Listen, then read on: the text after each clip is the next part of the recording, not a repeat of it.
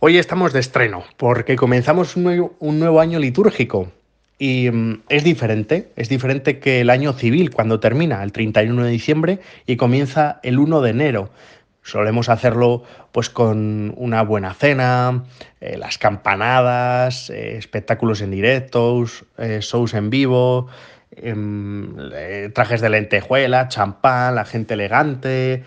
Y también se nos invita a hacer revisión de lo que ha sido el año que ha pasado y propósitos para el año que viene, los propósitos eh, de año nuevo que se llaman. Esos propósitos en los que te planteas, sí, voy a adelgazar para este próximo año. Llega el 3 de enero y sigues poniéndote de turrón y polvorones hasta las cejas. Y se quedan esos propósitos en un cajón, el cajón desastre, ¿no? Bueno, pues diferente el año mm, litúrgico de la Iglesia, pero también tiene su sentido y marca un antes y un después. Ciertamente, celebramos los mismos misterios, celebramos lo mismo año tras año. El misterio de la Encarnación en unas semanas, Semana Santa el misterio de la Pasión, Muerte y Resurrección, Pentecostés, em, Corpus Christi, las fiestas y solemnidades son las mismas, pero lo que cambia es y lo que se actualiza es la palabra de Dios. Es decir, Dios a través de su palabra quiere interpelarnos y entrar en nuestra vida. Al igual que las circunstancias que vivimos nosotros año tras año cambian, pues de esa manera quiere entrar Dios y hacer nuevas todas las cosas en nuestra vida, a través pues, de la liturgia, de la palabra de Dios, como digo. Y es bueno hacer un chequeo. De vez en cuando no, no va mal, un chequeo de lo que ha sido este año, y de pequeños propósitos. Digo pequeños porque tienen que ser realizables, que se puedan hacer y que sean reales eh, para el año que viene. Y el tiempo de Adviento es ideal para esto. El tiempo de Adviento es de preparación, de hacer un viaje al interior de nuestro corazón. Pero sobre todo, el tiempo de Adviento es que Dios viene a nosotros. No nosotros vamos hacia Dios. Ciertamente, tiene que haber un encuentro, pero es que Dios entra en nosotros, Dios emprende un camino hacia nosotros. Y es que ahí es cuando tenemos que prepararnos, preparar nuestro corazón.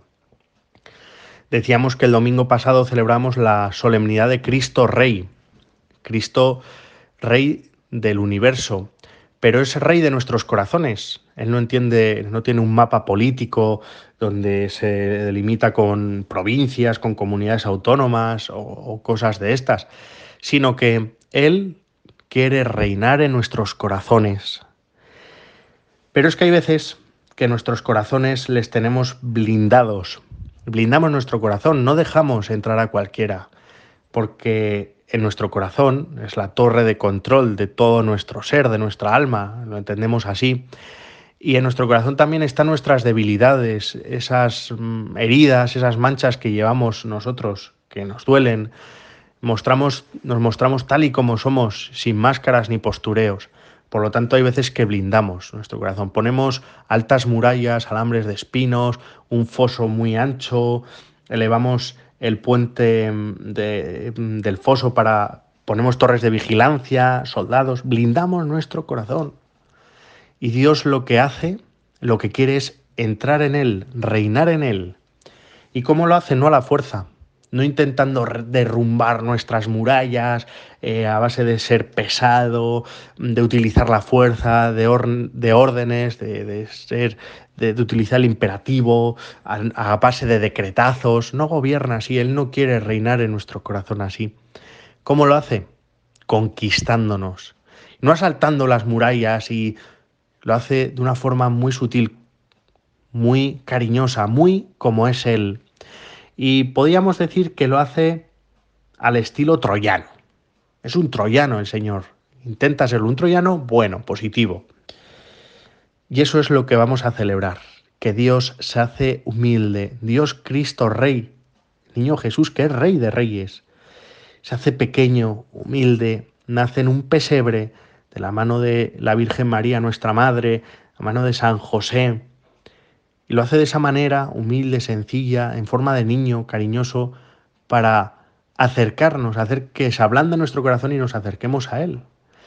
De esa manera dejaremos de ofrecer resistencias. Y como digo, se hace, Dios mismo se hace niño para entrar en nuestro corazón que está tan blindado, que abrimos las puertas a algo tan tierno, humilde y cariñoso e inocente como es un niño, para que una vez que el Señor, ese Dios que se hace hombre, se encarna, una vez que esté dentro de nuestro corazón, se despliegue. Seguro que conocéis la historia del caballo de Troya, por eso decía que el Señor es como un troyano. Querían entrar y conquistar una ciudad, y decidieron hacer un regalo a esa ciudad, el, ejército contrario, el ejército enemigo, y eh, se les ocurrió hacer un caballo de madera para que entraran a la ciudad. Dentro del caballo de, la madera, de madera había soldados, había gente, tal manera que se lo regalaron por la noche, se lo regalaron, entró el caballo dentro de la ciudad, salvando las murallas, y cuando el pueblo estaba dormido, salieron del caballo estos soldados, abrieron las puertas de esa ciudad, entró todo el ejército y conquistó esa ciudad. Por eso digo que el Señor hace lo mismo.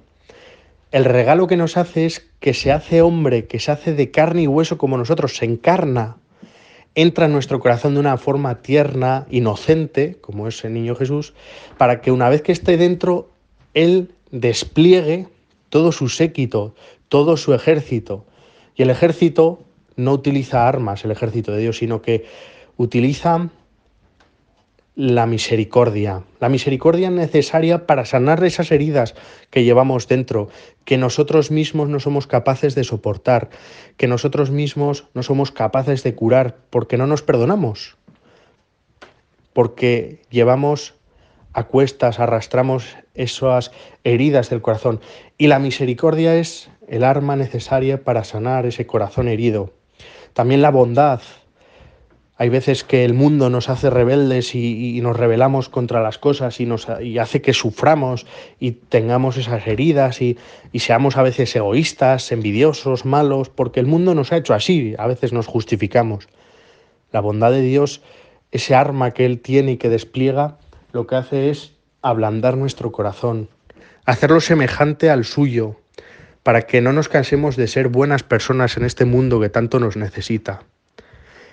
También, despliega el gran amor, lo fundamental, ese es, el, el arma por excelencia del Señor. Despliega el amor necesario para que nuestro corazón alcance plenitud, que es para lo que ha sido creado, para darse a los demás, para amar y ser amado. Ser amado por un amor que no es de este mundo, es un amor que lo conquista, lo puede, lo lleva a plenitud todo. Esas son las armas y eso es lo que despliega.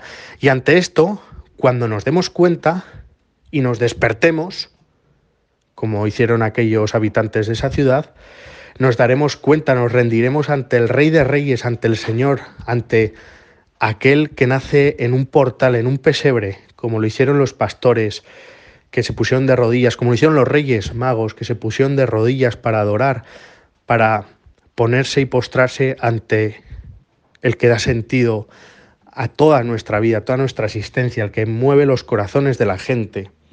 Esa es la clave del Adviento, esa es la clave de la Navidad. Y eso es el camino que empezamos hoy en Adviento. Como decía el Evangelio, el evangelista San Lucas, que tenemos nuestros corazones embotados, tenemos atontados, adormilados en las cosas de este mundo, en las redes sociales, en el postureo, en dar una imagen a los demás que no es la adecuada. Luego entra la frustración porque realmente nosotros no somos como, como planteamos ante los demás de fachada y hay una lucha interior en nuestro corazón porque entra la incoherencia, em, el relativismo de este mundo, el consumismo, el materialismo, la superficialidad tantas cosas que nos envenenan y nos hacen daño en nuestro corazón, que nos lo empobrecen, que despertemos de esas cosas. Y es que el Señor, o sea, en el Evangelio, el evangelista San Lucas hace una lista de cosas que embotan nuestro corazón. Que hagamos una revisión de cómo está mi corazón, cómo late, si ofrezco resistencias a Dios o no, y si le voy a dejar entrar en esta Navidad en forma de niño Jesús, forma de, de niño humilde, sencillo, para que desglose sus armas del amor, de la bondad y de la misericordia.